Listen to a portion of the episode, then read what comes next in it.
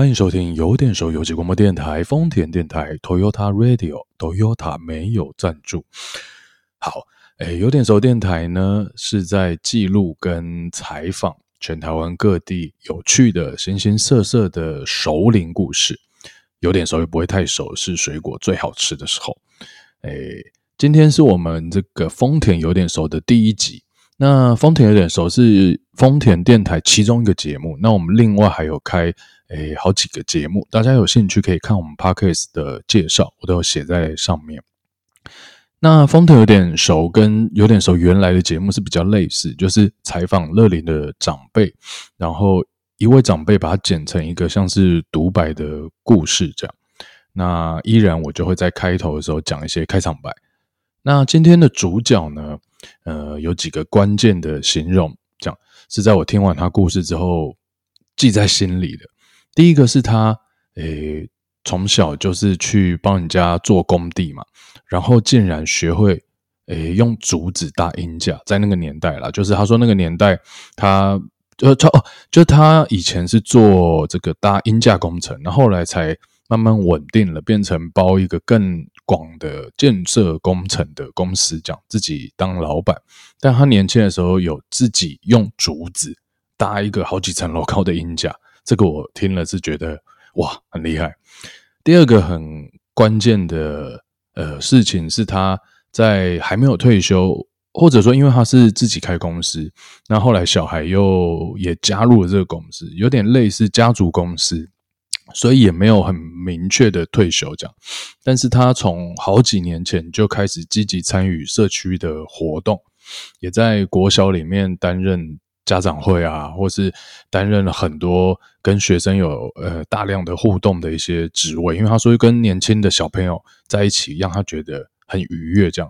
然后，而且他说，因为从小生长在这里嘛，所以当然也希望诶长大之后有了一点成就之后，可以回馈乡里。第三个，也就是最后一个，他让我印象很深刻是，他说他前几年身体不好，然后要换肾。然后他的小孩就大学还没有毕业，但是自愿的，就是捐肾这样。那大家可以在故事里面听到他讲这些他所经历的人生的起起伏伏。接下来就让我们来听一听这个主角的故事。我国中毕业哈，就外出工作。六十八年的时候哈，因为在板桥车祸。车祸哈，因为在那边休息了三四个月，我妈妈看我也没办法工作啊，就硬跟我叫回来。好了之后就留在在地工作啊。当初呢，我就从我们建筑业最基层的做起。以前乡下的建筑是从每一样工作都要做综合性的，从模板、泥工啊、绑铁，样样都做，地基什么都做。我做了差不多一年的时候啊。老板也蛮欣赏我的，工人就全部给我带。十九岁的时候，工人就全部给我带，我带到就一直带到我当兵，退伍的隔年，因为我是十二月退退伍的，隔年我就娶老婆了。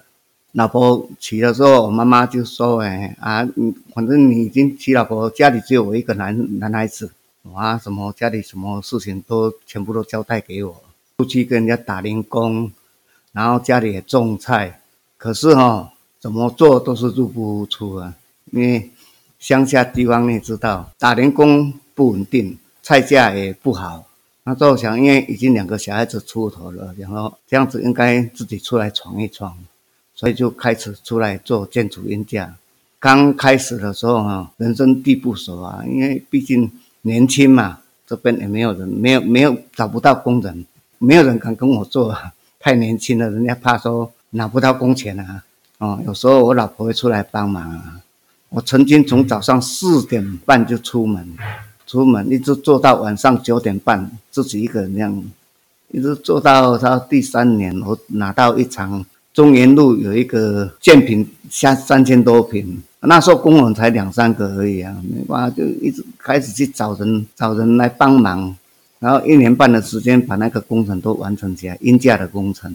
我在做那个工程的时候，哈，有时候哈委托不到工人呐，自己一个人做。我曾经做到给老板娘赶，我拆下从早上六点就去拆了，下午五点的时候，老板娘过来跟我讲说：“哎，哎，我我要回去煮饭了呢，你你好回家了，不然我不放心。”我说：“没关系的，反正自己的工作安全，我自己会会考量会那个。曾经有那么苦过，当初是竹子，所以困难点就在这边。你如果英家一个人可以做，英家现在是组装英家，那个一个人就可以做。”但是竹子真的，你没有花一点头脑，真的没办法。我经常跟年轻人讲说，我当初我竹架是怎么做，没有人会相信。他说哪有可能那个一个人怎么做？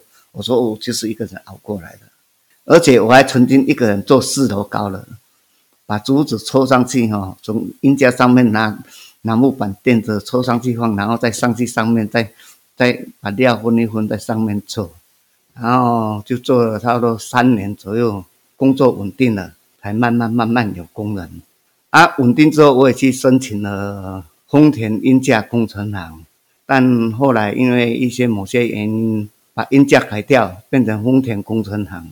刚做的时候也是经济刚好起步，就那几年给我做起来。九十九十三年九九十四年开始就会去承包一些比较大的工程，你像我们花莲的自强国中，从花莲花莲的星光大楼、兆丰农场。哦，凤林星光大楼、义里星光大楼都是我去做的。我当初做到最好的时候有十八个工人。因为现在目前的建筑硬件哈，那政府是一直在改变。我们从以前的的格式到现在的格式哈，我正规的格式已经改了五六次了。去年又开始改了 CNS，我变成我所有的料现在都没办法用，要要重新再。再再购置，这对对我们来讲，对业者来讲，真的是一个蛮大的负担。而且我们的我们的料哦，一购置哦，都是上千万。所以我跟我小孩小孩子讲说，要不然我们就这一段时间先保守一点，公共工程先不要碰，都是老朋友嘛，都外面的客户都差不多都是老客户，做做一些我们的料可以做的部分。即使哈，当初是为了生活。是为了生活，生活能够能够过，能够能够度过家里的一些难关。我说，我当初很单纯，就是这个想法。那后来工作顺利之后，就想说，哎，我现在工作到这个阶段，有存一点钱，我就想要回馈地方。八十九年吧，接任我们峰山国小的家长会长，因为当初的经济也还还算可以啊，而且我在外面交的朋友也不错。所以利用两年的时间，我那两年的会长的时间，哦，募募到五十万，县政府就可以补助我们一百五十万成立文教基金会。所以我那两年的的时间跟学校配合，然后成立了文教基金会。那时候也慢慢因为事业稳定了，就参加我们消防队，哦，消防队的顾问。到前几年因为身体有一点出状况啊，小孩子是想到啊你。退下来，啊，就外面工作就慢慢慢慢就放放给我大儿子去去去跟你。啊，我那时候想，哎，还算好，还年轻啊，哦，退下来要做什么？哦，就因为家里也有一一点田地啊，就种水果啊，哦啊，就是因为我种水果种菜，所以我老婆在在外面开了一家蜜果园。然后说啊，你你菜种那么多，水果那么多。自己吃也吃不完，要送人家也那么多也没办法送，就多多少少我们外面卖一点那个也好。因为那一间房子也是我一个好朋友，他说啊，大家兄弟啊，随便租给你就好了。一二楼的店面一个月才租我五千块而已。我在民国九十九十三年的时候，我我那时候也接任这边的社区理事长，连续接了两任，接八年。那时候的案子就推广环境教育这个区块。也许是运气好了，也也许从以前到现在基础也打得不错。这一次的环境教育奖，我得到全国第二名。我是想说，闲着闲着嘛，对地方做做一点事，又功无就怕寡爱赔啊。既然这样，我们想要付出，就多做一点。只要有机会，我就就找人帮忙。像这边我们南区的三个议员都跟我交情不错。我在找经费方面似乎好像蛮顺利的。明年我现在一直在争取，看想要做金牌农村这个区块。人到了某一个阶段了，哦啊，有能力在这个地方多做一些事，多回馈一些事。你像我这次又接理事长，就朋友就骂我啊，你吃饱太闲了，那找找了找那个只有付出的工作。我说你不知道啦，我们个人想法不一样。就算我理事长下任之后，我如果能够在这个区块有所发展，我也想要帮助下一任的下一任理事长继继续在经营这个区块。我读小学的时候，我们一班有四十几个人，一个年级有四班。诶，这乡下那时候我们这边的国小就学生就有六百多个，将近七百个。现在全校加起来哦，不到一百个。都年龄哦一直老化，老化的太严重了。你看他们培养到我我都到到大学毕业、研究所毕业，他们就不会回来这边了。所以政府也一直在鼓吹说青年返乡，但是真正回来的没有几个。而且现在的你像做田，没有几个像我是在做兴趣的。那大家都是为了生活。你像他们现在青年返乡，如果不是政府补助的话，没有半个会回来。有机的哈，真正讲起来，十个没有没有没有没有两个会赚钱的。他们现在目前都是靠补助，要不然熬不过去。我小孩子都在周遭，对对我来讲还是蛮幸福的了。